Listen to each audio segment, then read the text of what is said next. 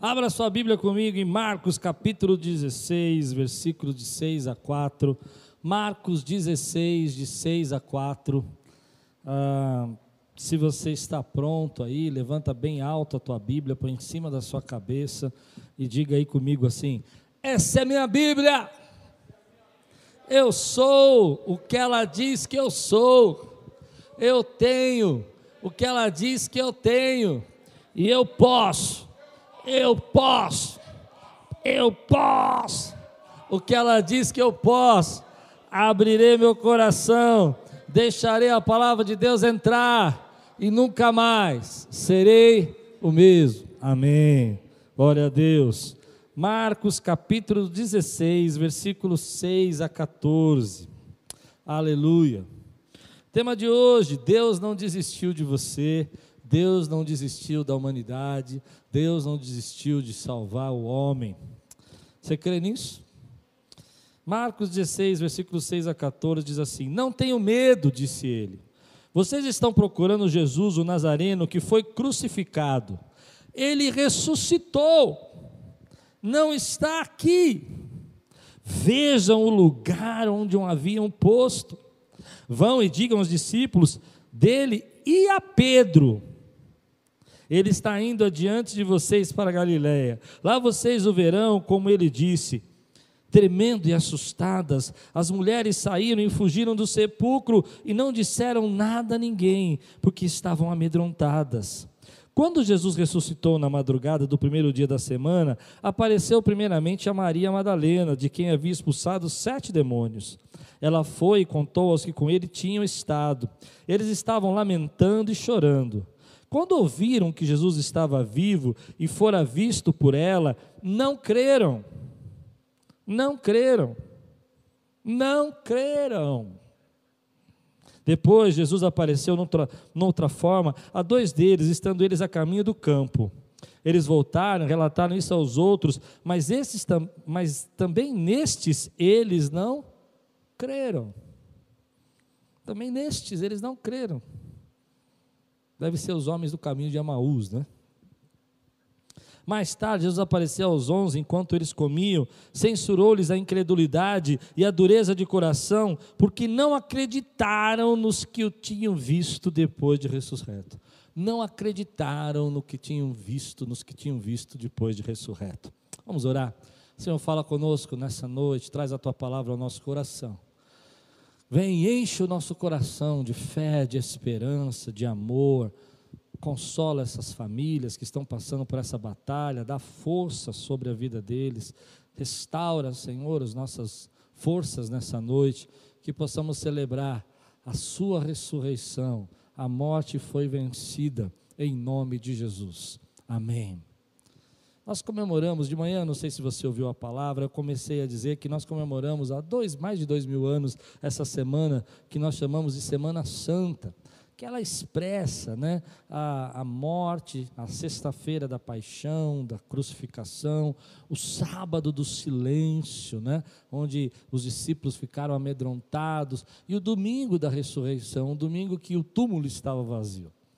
E quando eu fiquei pensando nisso, é, me lembrei que essa segunda, segunda Páscoa que passamos com a igreja fechada, você em casa, a gente aqui, e há não muito tempo atrás, a gente estaria com essa igreja lotada de gente, pessoas fantasiadas, uma certa euforia no coração, gente interpretando Pilatos, gente interpretando Herodes, gente com a cruz aqui interpretando Jesus, e as crianças cantando, e aquela festa toda, aquela emoção no ar. Depois, muita gente ia sair né, desse culto, ia correndo para casa buscar a sua, sua comida, para a casa dos seus pais, reunir a sua família, ia ter uma festa ali, uma, um, uma ação de graça, um domingo de, de Páscoa maravilhoso. Embora a gente não está podendo viver isso, nosso domingo ainda é maravilhoso, porque Jesus ressuscitou. Embora a gente não tenha vivendo todo esse impacto que a gente vivia, hoje a nossa Páscoa é mais aquela de olhar para dentro, de celebrar a nossa família, de enxergar aquilo que Deus tem feito nos nossos dias, de perceber a graça do Senhor, como eu preguei de manhã, nos sinais, nos detalhes, na ajuda, em alguém que chega até você, na mão de Deus aí que está protegendo e guardando a tua vida nesse tempo. Mas é interessante quando a gente olha para esse texto, a gente vai perceber, vai enxergar os discípulos de uma maneira é, duvidosa. Eles não creram, eles não acreditaram. E se você conhece um pouco a palavra, você sabe que Jesus disse tudo o que ia acontecer várias vezes. Várias vezes ele disse: Olha, é, já estudamos João capítulo 1. João ele vai citar que esse templo vai ser destruído, né? E, e vai ser construído, né? De novo. E está falando do corpo dele, da morte dele, né? Em três dias. Ele tinha dito, né? Várias vezes. E apesar dele dizer tantas vezes que a morte ia acontecer, mas a ressurreição ia acontecer, ia acontecer, esses discípulos não acreditaram. Eles não conseguiram crer. Você viu quantas vezes eu li no texto? Ah, Maria Madalena falou e eles não creram. Ah, os, os discípulos de Emaús vieram e contaram e eles não creram. Então Jesus vai, vai aparecer a eles e vai repreender essa incredulidade. E essa foi a primeira mensagem, o primeiro pensamento que me surgiu. Você já percebeu como algumas pessoas que às vezes te admiram não te entendem? Você já percebeu como às vezes você tem gente do seu lado e você está falando, e você está mostrando, e você está dando uma direção, mas a pessoa não consegue entender? E às vezes as pessoas não fazem isso por mal, elas não percebem isso. Embora Jesus estivesse o tempo todo falando com eles e mostrando, é, a gente vai perceber, por exemplo, Pedro negando a Jesus, você vai encontrar ali os discípulos fugindo diante da cruz, e só João ali naquele momento na cruz, e as mulheres, e aquilo tudo acontecendo, e os discípulos escondidos, e eles não estão entendendo nada. O sábado é um sábado de terror, de medo, e eles não conseguem perceber, embora eles amassem amassem o Senhor, embora eles compreendessem e quisessem estar com Jesus e que entendessem que Ele era é, Deus, e Pedro mesmo disse né, sobre isso, eles não conseguiam entender o que estava acontecendo. E às vezes as pessoas que mais a gente ama e mais próximo da gente, ela não consegue entender o que está acontecendo com a gente, o que, que nós estamos passando. Então é muito fácil, às vezes você chegar para uma pessoa que está enlutada, que está passando por uma perda e falar: ah, não chora, está é, é, tá com Deus. É claro, a gente crê nisso, quem aqui não crê? Mas é difícil você compreender a dor de uma pessoa. É difícil você sentir isso que ela está sentindo. É difícil você perceber o que, que ela está vivendo no coração dela. E assim como os discípulos não compreendiam Jesus, nós vivemos momentos onde as pessoas não vão compreender o que, que você está passando, o que, que você está enfrentando, o que, que você está sentindo. Mas Deus sabe, querido. Deus entende. E apesar de tudo isso que eles estão sentindo e passando, e agora olhando para o lado deles, né? Porque embora eles não compreendessem, então eles ficaram com medo, eles fugiram. Deus não desistiu deles. Jesus não desistiu deles. Jesus podia ter ressuscitado e falou: Bom, peraí, vocês me negaram, vocês se esconderam, eu falei, eu te ensinei, eu disse o que ia acontecer, eu expliquei para vocês e vocês não entendem. Não é? Não podia? Agora eu ressuscitei. Pronto, acabou. Sua chance passou. Não, não, não. Jesus não desistiu dele. Ele foi até eles. Eu vou daqui a pouco mostrar o texto, porque João vai dizer mais claramente como foi esse encontro, e a gente vai estudar ele daqui a pouco, mas eu acho isso profundo para nós, porque talvez você também não esteja entendendo o que Deus está fazendo na tua vida nesse tempo. E por mais que Deus tenha dado sinais e respostas e mostrado para você que Ele é verdadeiro, Ele é vivo, Ele ressuscitou, Ele está vivo. Você ainda não entende o agir dele, você não compreende o cuidado dele, você não entende por que, ele permitiu certas coisas acontecerem na sua vida. Mas eu quero dizer, um dos sinais que eu vejo nesse tempo, Deus operando nesse momento, é que ele está vivo, ele não está morto. Ele está vivo. Ele está aí operando na tua casa, operando na tua família, operando na vida dos teus filhos, operando na sua vida. Mas como esses homens, às vezes nós não conseguimos perceber o que Deus está fazendo, e a gente está no meio desse problema todo, nesse, nessa situação toda que estamos vivendo, e a gente se pergunta, mas o que está acontecendo?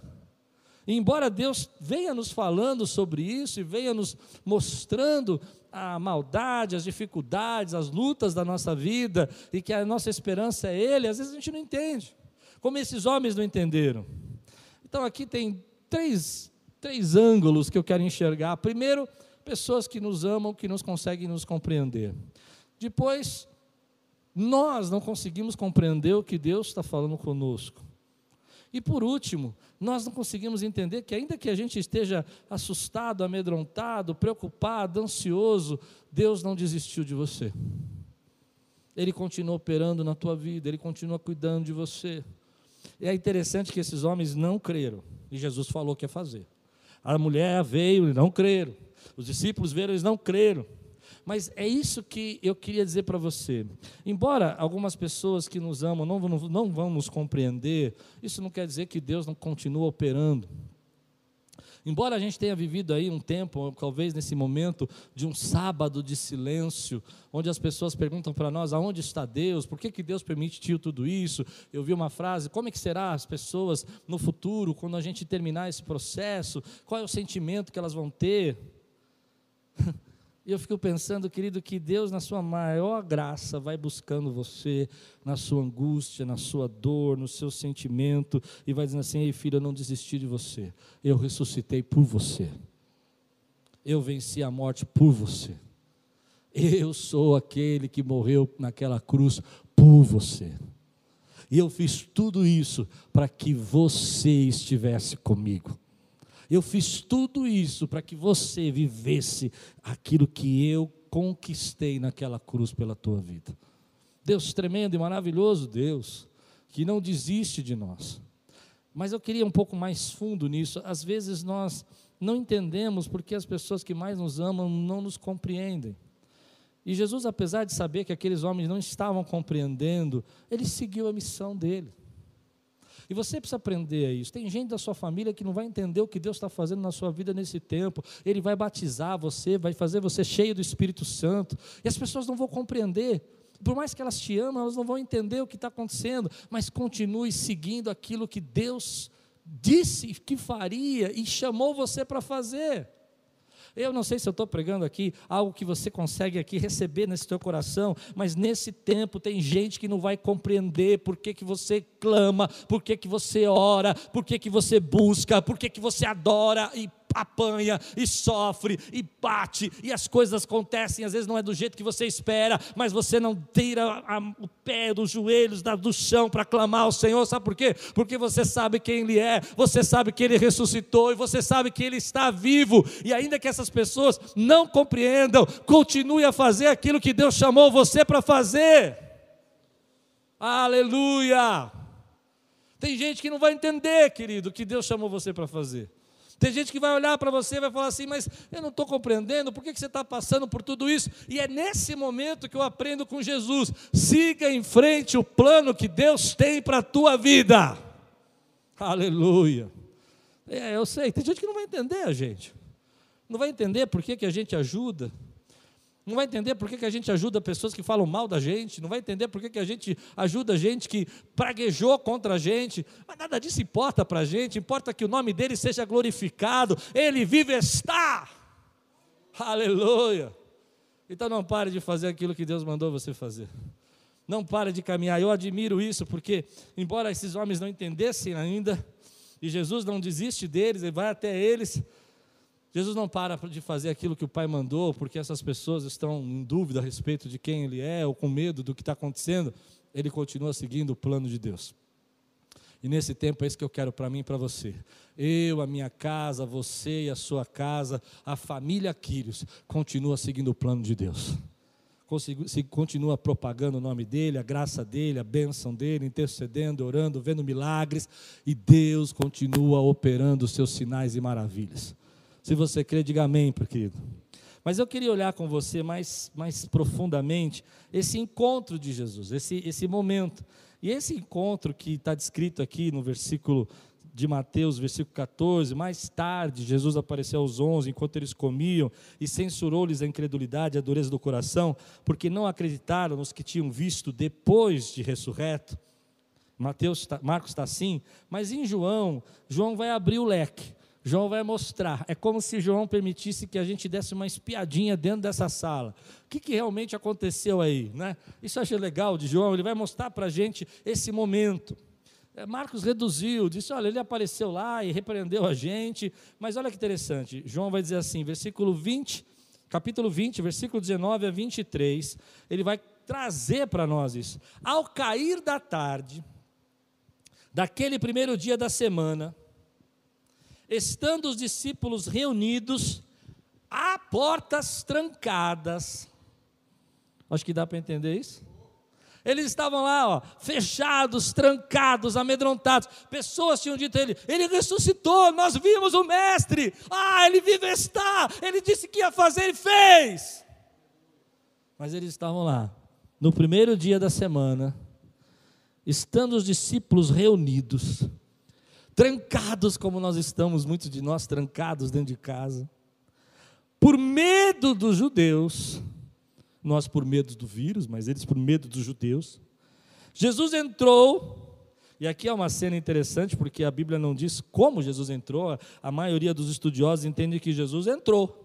A porta estava arrancada, mas ele atravessou a porta, ele entrou. Aliás, é exatamente isso que João quer dizer para nós. Ele quer dizer: a porta está trancada, mas ele entrou. A porta está trancada, mas ele entrou. E aí ele diz: Pois se no meio deles os homens com medo, portas trancadas. Talvez eles estivessem falando baixinho. Fala alto, fala alto para ninguém saber que a gente está aqui. Fala alto para ninguém ver que a gente está aqui. E Jesus passa pelo meio da porta assim e entra e fala: Paz seja convosco. Meu Deus, que eu consigo ver a nuvem de glória enchendo aquele lugar. Agora, a minha veia pentecostal aqui está falando hoje. Eu consigo ver aquela glória enchendo aquela casa, aqueles homens amedrontados. E ele olha para eles e fala assim: paz seja convosco. Aí o texto vai dizer para nós assim: tendo dito isso, mostrou as mãos, aleluia, e o lado dele, mostrou aonde tinha entrado a lança Oh, glória! Os discípulos alegraram-se quando viram o Senhor, eles ficaram felizes. Mas novamente Jesus disse, novamente, ele teve que dizer de novo: paz seja convosco. Assim como o Pai me enviou, eu vos envio. E com isso, soprou sobre eles e disse: recebam o Espírito Santo. Se perdoarem os pecados de alguém, estarão perdoados, e se não os perdoarem, não estarão perdoados.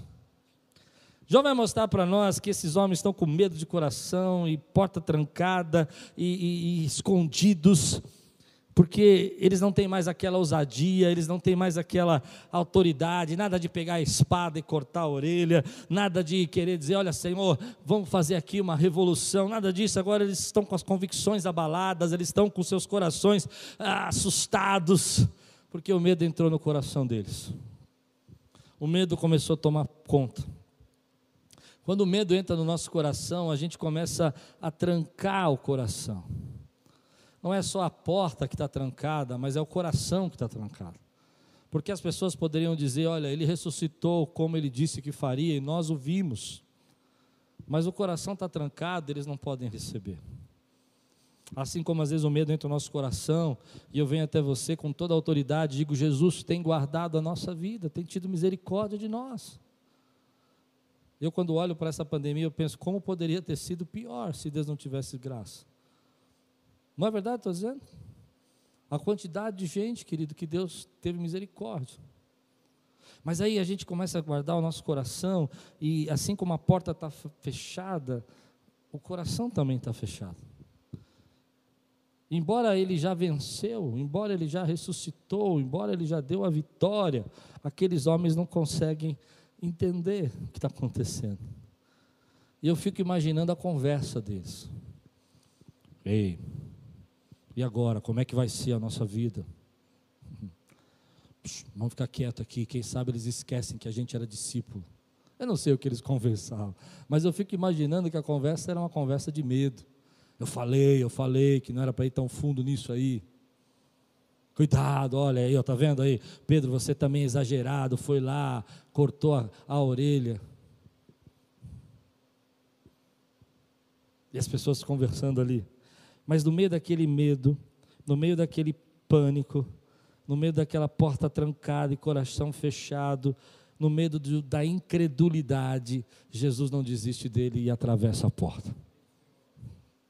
Nessa noite, Jesus está atravessando a porta do medo, a porta do pânico, a porta da insegurança, a porta do desânimo, a porta da depressão que está trancando o teu coração, porque Ele não desistiu de você. Ele entra dentro da tua casa, ele entra dentro das portas fechadas e fala: Ei, eu tenho algo para falar para você. Paz seja com você. Se a morte foi vencida, Paulo interpretando isso, se ele não negou, nos negou seu próprio filho, como não nos dará juntamente com ele todas as demais coisas? Ele atravessa a porta hoje, que ele está trancada no coração, e diz: Olha, olha aqui para os meus cravos, olha aqui para minhas marcas. Eu morri por você, para que você tivesse vida e vida em abundância. Eu morri para que você fosse cheio da minha presença. E ele sopra o Espírito Santo. Novo tempo, nova hora, algo novo vai começar a acontecer na vida desses homens. Eles vão ser cheios da presença de Deus. Aleluia. Ele atravessa essa porta, olha para aqueles homens confusos e fala assim: Ei, vocês estão tão assustados, mas eu dou a você a minha paz. Vocês estão com medo dos judeus, vocês estão com medo da perseguição. E você conhece a história? Esses homens assustados vão se tornar aqueles que vão pregar o Evangelho. E é isso que eu quero ministrar na tua vida, querido, ainda que você esteja acuado, amedrontado, assustado, que a paz de Deus, que excede todo entendimento, inunde o teu coração, ainda que seu coração esteja trancado e você fala: Eu não tenho autoridade, eu não tenho coragem, eu não sei como orar. Que Deus possa passar essa porta que está trancada e dizer assim: paz do teu coração, eu ressuscitei. Eu estou vivo, eu não estou morto. Eu ainda ajo nessa terra, ainda ajo, eu não desisti de você. Às vezes a gente não percebe, mas em momentos de medo, de dúvida, de dor, a gente tranca o coração. Principalmente quando a gente se sente decepcionado. A gente não tranca talvez totalmente, mas a gente tranca o nosso coração.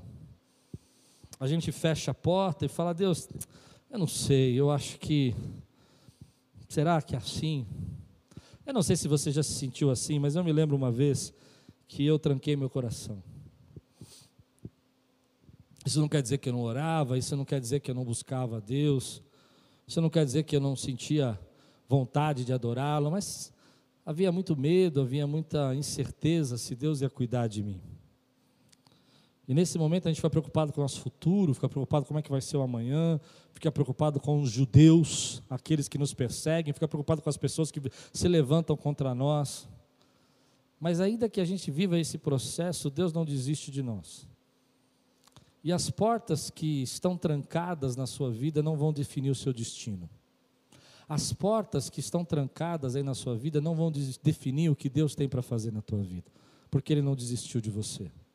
Ele atravessa essa porta trancada, põe a mão sobre você, mostra ali as, os furos da mão, sopra o Espírito, porque as portas trancadas não vão definir o que Deus tem para fazer na tua vida.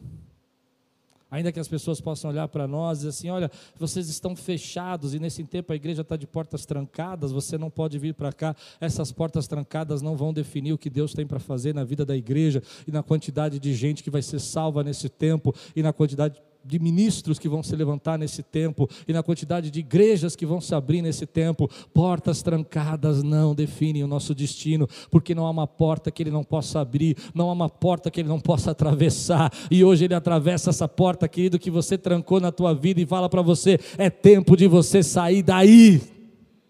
Mas você não vai sair daí do jeito que você entrou, amedrontado. Você vai sair daí cheio do Espírito.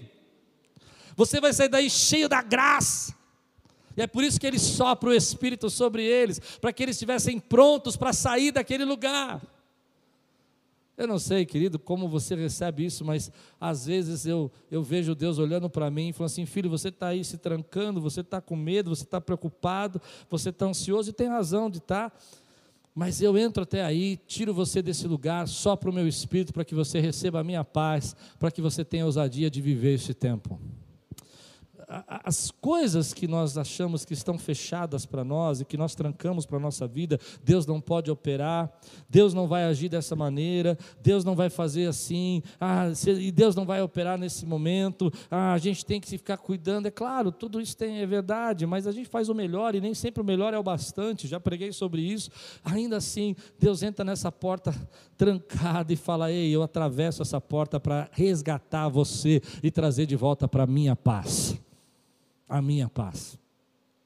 Jesus censura a incredulidade deles, porque, embora eles tivessem ouvido tanto, embora eles soubessem do que Jesus tinha dito que ia fazer, eles ainda não creem. Mas no final eles dizem assim: o Senhor diz assim: Assim como o Pai me enviou, eu envio a você. E com isso soprou sobre eles e disse: Recebam o Espírito Santo. E aí eles estão prontos para sair. E aí eles estão prontos para viver não pelo que os olhos veem, mas por aquilo que o Espírito revela a eles. Jesus não desiste de você, Jesus não desiste de mim. Ele não desiste de você quando você se tranca, ele não desiste de você quando você tem dúvida, ele não desiste de você até quando você o nega. Olha o que diz aqui no versículo 7 de Marcos. Vamos voltar um pouquinho, agora eu vou pregar de trás para frente. Marcos 16, 7 diz assim: Vão e digam aos discípulos dele e a Pedro: Ele está indo adiante de vocês para Galiléia mas note o que está dizendo aqui. Vão e digam aos discípulos e a Pedro. Não, você não percebeu. Vão e digam aos discípulos dele. Bom, Pedro era o discípulo dele. E a Pedro.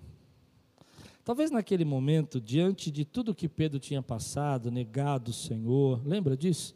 Jesus disse: Olha, Pedro, você está com toda essa ousadia, dizendo que vai morrer comigo, mas eu te digo que ainda antes que o galo cante três vezes, você me negará três vezes, ainda que o galo cante né, duas vezes, você me negará três vezes.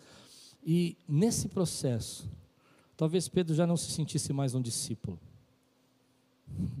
Talvez Pedro não se sentisse mais digno de ser aquele líder, né, aquela pessoa influente, aquela pessoa que é, conduzia ali os discípulos e se opinava. Talvez ele nem se sentisse mais aceito. Talvez dentro do coração dele ele dissesse assim: Olha, eu acho que eu fiz besteira. Eu acho que o meu ministério acabou, porque eu neguei. Eu olhei e disse que não conhecia. Eu disse que não fazia parte de nada disso. E aí você começa a olhar para isso e você vê o carinho como Jesus não desiste de Pedro. E ele vai dizer: o anjo vai dizer: vão e digam aos discípulos dele e a Pedro. Por quê? Porque Pedro talvez dissesse irmão, está chamando vocês, eu já não sirvo mais. Eu já fiz tanta coisa que não devia, eu não tenho coragem. Não tenho nem coragem de olhar para ele. Mas ele é específico, ele vai falar, e a Pedro, ele chama pelo nome, Pedro. Ele fala, Pedro, manda chamar Pedro, que eu quero falar com ele. E aí, às vezes a gente sente que as coisas que nós fizemos, e os problemas que nós passamos, e as lutas que nós estamos enfrentando nesse desse tempo, e as nossas, é, como eu disse, os nossos medos, arruinaram o destino que Deus tem para nós. Como Pedro, aquele medo que ele teve naquele momento que fez negar Jesus arruinou o destino que Deus tinha para ele, o chamado, a pedra, isso, tu és Pedro, e sobre essa pedra, né? acabou, mas não acabou. Não acabou, querido, Deus tem esperança. Nesse momento de luta e de batalha que nós estamos passando, não acabou.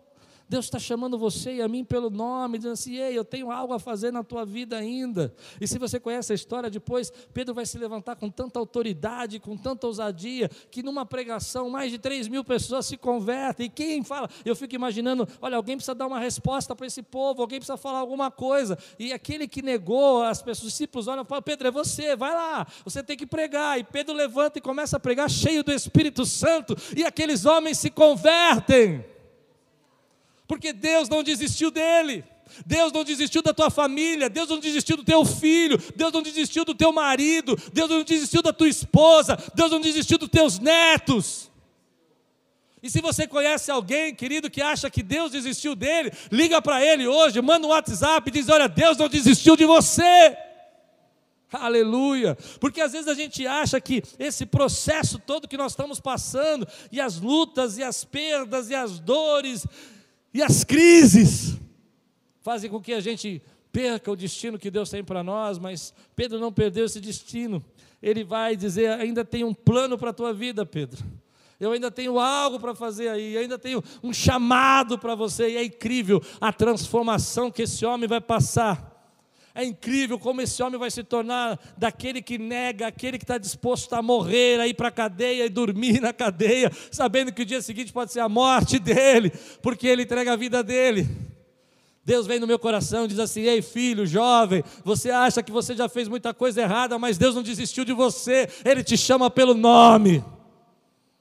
Deus vem no meu coração e diz para aquela pessoa que fala assim: Olha, meu casamento não tem mais jeito, meu, meu marido e eu não estamos se acertando. E Deus diz: Ei, Deus não desistiu de vocês, Ele chama a tua família pelo nome. Ah, mas pastor, ele não entende, eu não me entendo. Às vezes acontece, querido, como eu comecei na palavra, mas Deus vem dizer para nós que, embora não entende, Deus continua operando aí na tua vida. Aleluia. Se você crê, comece a dizer glória a Deus, louve o Senhor. Ei, diga aí no seu coração: Deus não desistiu da minha casa, Deus não desistiu dos meus netos. Talvez você tenha aí se envolvido com as drogas, esteja preso nisso, e você acha que Deus não tem mais um plano para a tua vida. Deus não desistiu de você, Ele vai até você e diz assim: Ei, eu te chamo pelo nome. Aleluia. Eu atravesso essas portas trancadas da incredulidade que você tem, que nada vai mudar, e sopro sobre você o meu Espírito Santo. Aleluia. Aleluia. Glória a Deus, Deus tremendo e maravilhoso, Deus todo-poderoso, enche o nosso coração. Sabe, o começo da nossa vida se inicia, se starta, quando você entende que Ele ainda quer você. Não, não começa as coisas quando você acha que você é incrível. As coisas não começam quando você acha que você se resolve, que você é muito inteligente. Eu me lembro quando comecei meu ministério, demorei para entender isso. Não, porque eu sou um líder incrível. Eu tinha começado um trabalho numa igreja e não tinha jovens na igreja. E no primeiro culto que eu fiz de jovens, tinha 300 jovens. 300 jovens. Era maior do que a, a igreja. Aquilo encheu meu coração de vaidade. E quando eu comecei Aquiles, eu achava que ia ser igual. Eu ia começar a igreja lá numa garagem e os 300 jovens iam aparecer das, dos lugares. Não aconteceu isso. Então eu comecei a perceber meu orgulho, as minhas vaidades, e aí eu tive que, sabe, falar: bom, eu acho que eu não sirvo tanto para isso. E foi justo o momento quando eu pensei que eu não servia, que aí começou o meu ministério. Não é assim? É aí que Deus começa a usar você. O começo, eu usei uma palavra redundante aqui, mas eu usei assim: o começo inicia quando você entende que Ele ainda quer você. Ou seja, quando você percebe que você precisa dele, que você não é nada sem ele, e aí que começa a acontecer. Quando você tira a espada e você diz, estamos juntos, aí não começa nada. Mas quando você se humilha e fala, Senhor, eu, eu acho que eu não sirvo, aí nessa hora que começa a derramar graça e ele começa a transformar a tua vida. Eu acho lindo esses três momentos, onde que ah, as pessoas não entendem, ah, eles não creem, mas Jesus não desiste deles. Eles trancam a porta, mas Jesus atravessa a porta. Pedro talvez estivesse com vergonha, mas Jesus chama ele pelo nome e fala, Deus chama ele pelo nome e fala, vem. O anjo chama ele pelo nome e fala, chama Pedro. Os discípulos dele e Pedro. E por quê? Porque Deus é maior que os nossos maiores segredos e as nossas maiores falhas. Deus é maior do que aquilo que você tem mais vergonha, mais medo daquele sentimento de desqualificado, de incompetente, de você não conseguir se sentir. Deus é maior que tudo isso. Ele não está preso a nada disso. E é por isso que Pedro vai se tornar um apóstolo. Ele vai se tornar um apóstolo poderoso, aliás, um dos mais poderosos do Novo Testamento. Porque Deus não está preso na vergonha do erro, da negação dele mas está transformando a vida dele. Está transformando a graça dele. Através da vida de Pedro, ele vai se tornar um grande pregador, um grande evangelista. E eu acredito que Deus hoje fala conosco disso. Fala no nosso coração que o que, que a gente faz agora? O que, que você faz agora? se você sabe que Jesus não desistiu de você, que você sabe que Ele atravessa a porta para encontrar você, o que, que você faz agora? Volta para os seus remédios? Volta para o seu choro? Volta para a sua revolta e dizer, ah, não tem jeito. Ou você vai até Ele e fala, Senhor, eu recebo a tua paz. Me chama a atenção que Jesus tem que falar com os discípulos duas vezes: paz seja convosco. Eu não sei se você entende o que eu quero pregar nesse momento, mas você imagina Jesus atravessando a porta, mostrando as mãos, mostrando o lado e falando: paz seja convosco. Eu já estaria, uau, mas eles não estavam. E Jesus sabia disso. Então Jesus vê a alegria do coração deles, mas vê ainda o coração deles e diz: paz seja convosco por duas vezes. O que, que você faz agora? O que você faz agora quando você sabe que Jesus não desistiu de você, que Ele não desiste de você, que Ele ressuscitou? Você se entrega, querido. Você não pode mais voltar para as suas tristezas, você não pode mais voltar para o seu pânico, você não pode mais voltar para o seu medo, você precisa olhar para tudo isso e falar assim: eu sei que Ele chama, me chama pelo nome. O que, você faz agora? Você vira, Deus, eis-me aqui, usa a minha vida. Eis-me aqui, eu estou aqui pronto para ser usado, eu não quero mais ficar trancado nesse quarto de medo, de assustado, de preocupado. Eu quero receber a tua paz que excede todo entendimento. Eu quero ser o instrumento que o Senhor quer que eu seja, eu estou pronto. Quando eu digo pronto para sair, não estou falando de sair da, desse momento de pandemia, estou falando de sair desse clausura e dizer: Senhor, usa a minha vida, usa a minha vida, estou pronto porque eu sei que o Senhor não desistiu de mim. E aí você começa o texto de novo com Marcos capítulo 16, versículo 6, onde você vai fazer todo o entendimento do que eu preguei agora, porque diz assim: Não tenham medo, disse ele. Vocês estão procurando Jesus, o Nazareno, que foi crucificado. Ele ressuscitou. Ele ressuscitou. Ele, a morte foi vencida. Ele tem toda a autoridade nos céus e na terra, Ele é o Alfa e o Ômega. Ele foi crucificado pelos nossos pecados, mas ressurgiu e vive para sempre.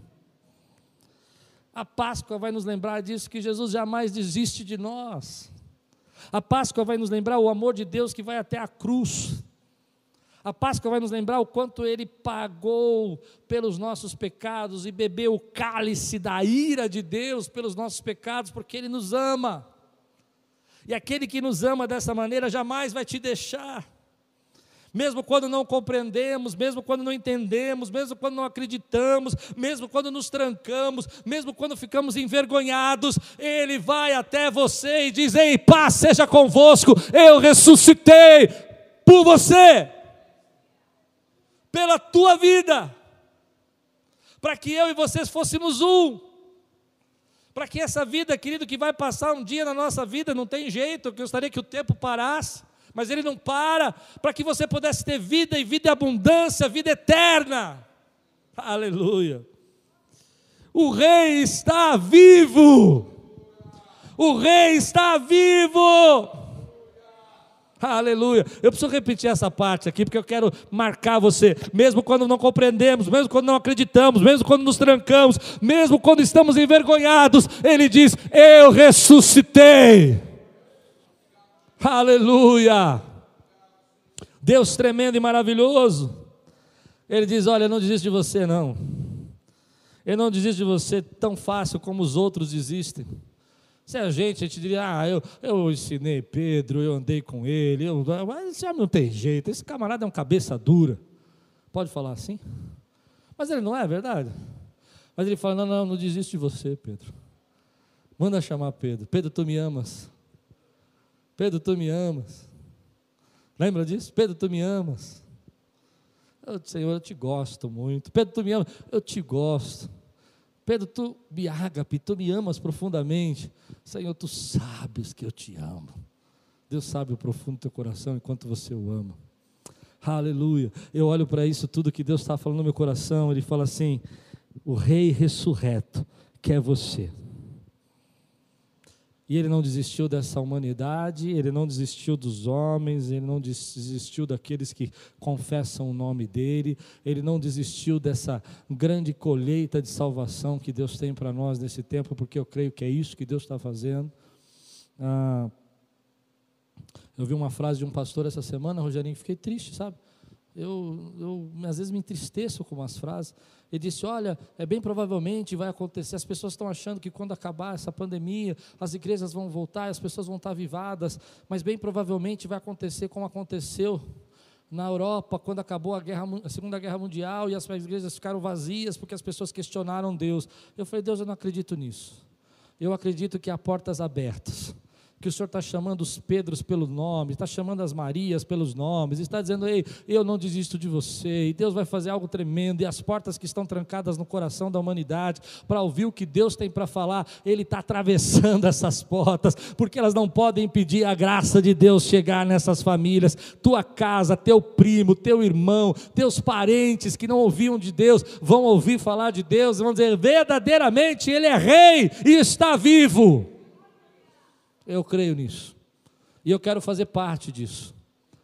Eu quero fazer parte disso. O que você vai fazer agora? Você vai voltar para trás? Não, você vai dizer: Senhor, eu estou pronto para sair e ser usado por ti. Eu estou pronto, Senhor, para ligar para alguém e falar: Deus não desistiu de você. Aleluia. Você imagina o impacto de você estar ligando para alguém da tua família que está preso nas drogas, que está preso e diz assim: Olha, hoje eu ouvi uma palavra, e Jesus foi chamar Pedro pelo nome, e Deus mandou dizer para você: Ele não desistiu de você, Ele está chamando você pelo nome. Aleluia. Ele ainda quer você. Esse é o nosso Deus maravilhoso. Eu quero terminar assim, querido.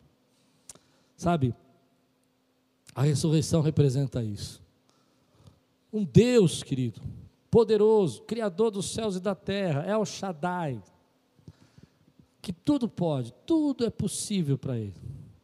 Ele se esvazia da sua glória. Preste atenção nisso. Aceita beber o cálice da ira de Deus. No princípio, o verbo, o verbo estava com Deus. Lembra que nós estudamos isso em João? Aceita, porque Ele não desistiu de nós. Ele não desistiu de salvar a minha casa e a tua casa. Ele não desistiu de dizer: Eu tenho uma aliança com você. Já não vos chamo mais de servos, vos chamo de amigo. Ele intercede por nós. Ele diz: Pai, não peço que os tire do mundo, mas que eles possam vencer o mundo. Ele diz: Olha, Vinde a mim os que estáis cansados e oprimidos, e eu os enviarei.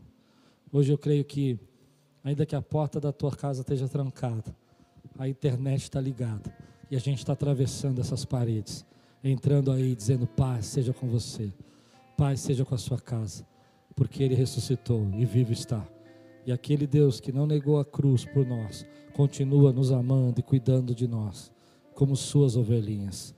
Você recebe essa palavra hoje na sua vida? Recebe a palavra hoje na sua vida. Que Deus te abençoe e te guarde. Em nome de Jesus.